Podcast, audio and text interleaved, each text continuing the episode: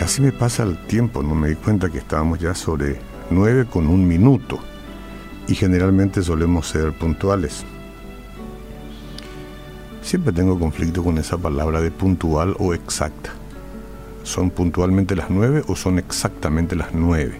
Si alguien que entiende mucho de, de esto alguna vez me puede ayudar, ¿cuál es la mejor forma de decir? ¿Puntualmente las nueve o exactamente las nueve?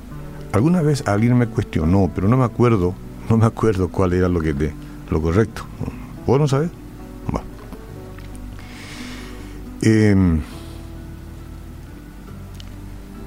a veces nosotros entramos en las redes, por ejemplo, donde hay un chat, e inmediatamente que vos veas un video, recién estuve mirando un poquito el video de, del presidente de la República, Marito, creo que está haciendo entrega de unas casas, algo así y miras los comentarios y enseguida ves ahí la clase de, gente que escribe, ¿no?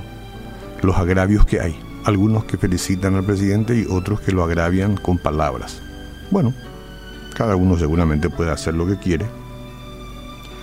Pero me preocupa cuando yo me enervo y de repente quiero escribir algo también enervadamente contra alguien que escribe. Pero yo soy de Cristo, soy un cristiano y tengo que cuidarme, pero a veces me pongo nervioso y quiero escribir con con palabras que no corresponden. No digo palabras, pero expresiones que no corresponden.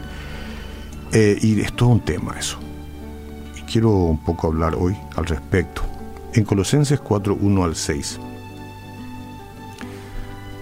eh, dice, amos, con respecto a los patrones, digamos, haced lo que es justo y recto con vuestros siervos sabiendo que también vosotros tenéis un amo en los cielos.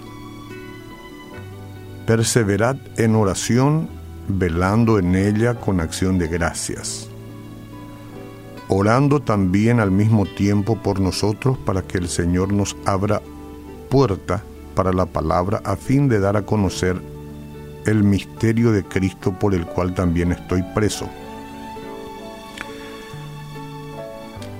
para que manifieste cómo debo hablar, para que lo manifieste cómo debo hablar. Andad sabiamente, me dice Dios a través de su palabra, andad sabiamente para con los de afuera, redimiendo el tiempo y me dice, sea vuestra palabra siempre con gracia, sazonada con sal, para que sepáis cómo debéis responder a cada uno. Bueno, ahí ya tenemos suficiente. Piense un poco en la más reciente discusión que usted tuvo con alguien por lo general, los desacuerdos surgen cuando dos, personas, ven las cosas de manera diferente. Usted y yo estamos, cada uno miramos como miramos y vemos de manera diferente. Uno defiende una postura y el otro defiende su postura. No estamos obligados, por supuesto, a ver todos de la misma forma. Cada uno puede tener su opinión de las cosas. Ese no es el tema. Parte del problema es que la mayoría de los problemas pueden ser vistos desde diversas perspectivas. Por eso es muy fácil para las personas tomar posiciones antagónicas, contrarias, en un tema. Casi siempre pasa, ¿eh? Casi siempre pasa. Hoy por hoy más que nunca. Alentado por los eh, diferentes sucesos en las redes sociales, por ejemplo, o en los medios de comunicación.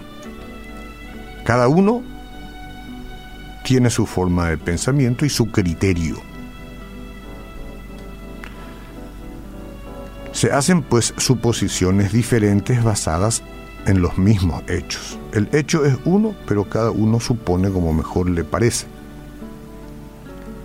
Esto puede ocurrir, al testificar de Cristo a otras personas. Mucho cuidado, nosotros que estamos aquí en radio y muchas personas que vienen invitadas a la radio, que por supuesto tienen la cultura cristiana, quieren venir a exponer lo que conocen de Cristo y quieren que las personas conozcan de Cristo. Pero las personas del otro lado muchas veces tienen una opinión diferente. Y ese no es el problema, sino cómo tocamos el asunto. Nuestro objetivo no es iniciar un debate. Cuando yo les estoy hablando de la vida en Cristo que llevo, no es una cosa que usted deba consentir, porque usted dice, yo tengo mi forma de vivir, pero yo tengo la esperanza de que mi forma de responderle y mi forma de vivir apegada a Cristo, amando a Cristo, le sirva de testimonio, que es lo que seguramente ah, hablará. Nosotros no estamos aquí con el objetivo de debatir.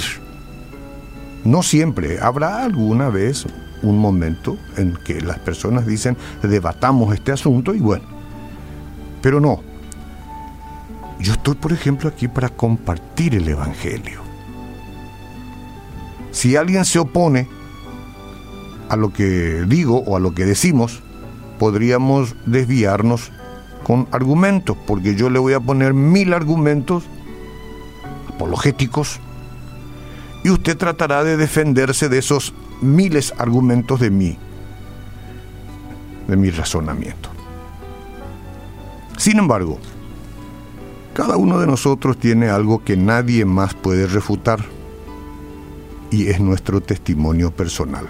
Sí, puede refutar si quiere, pero se miente a sí mismo, ¿verdad? Nuestro testimonio personal.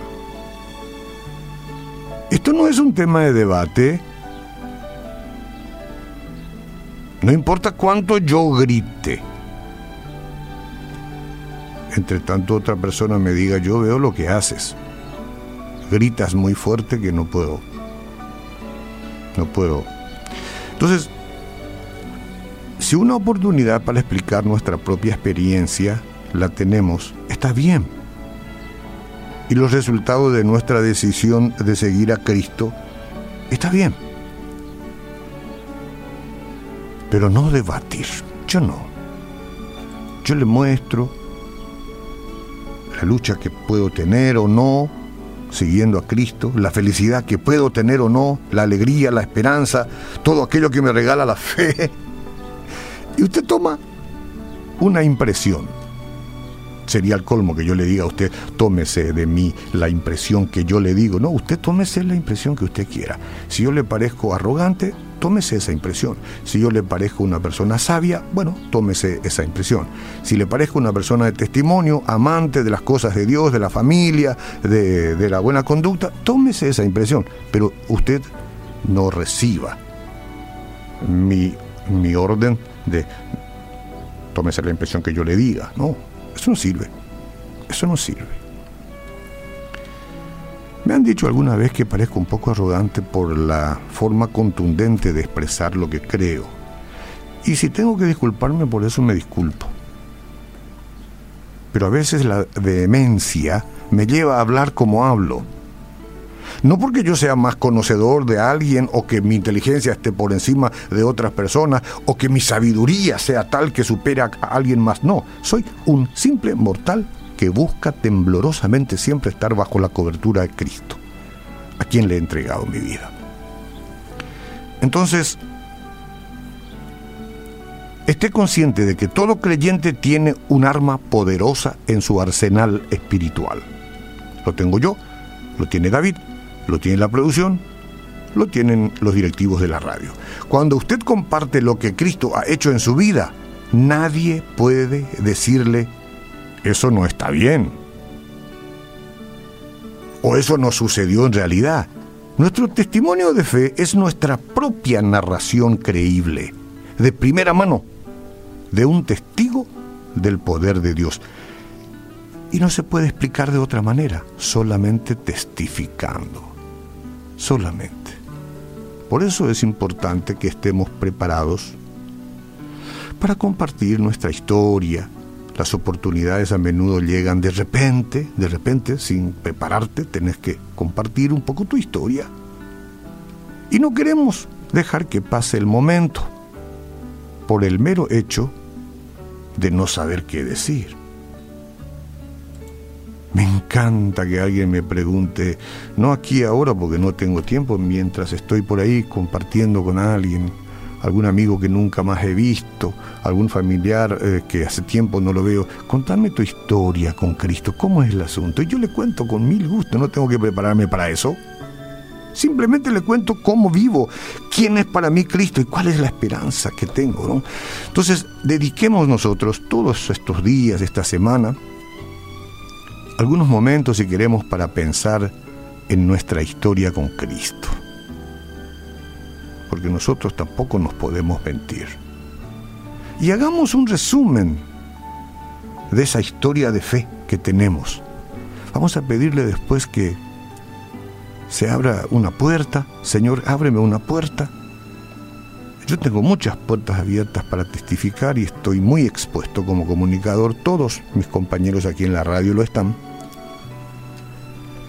Compartimos un mensaje, sí, pero la gente no solamente quiere escuchar el mensaje que hablamos, la gente quiere saber cómo estamos viviendo y es una gran exposición. Y es una gran responsabilidad, porque somos personas que erramos, que nos equivocamos, que no siempre damos en el blanco. Es una gran responsabilidad.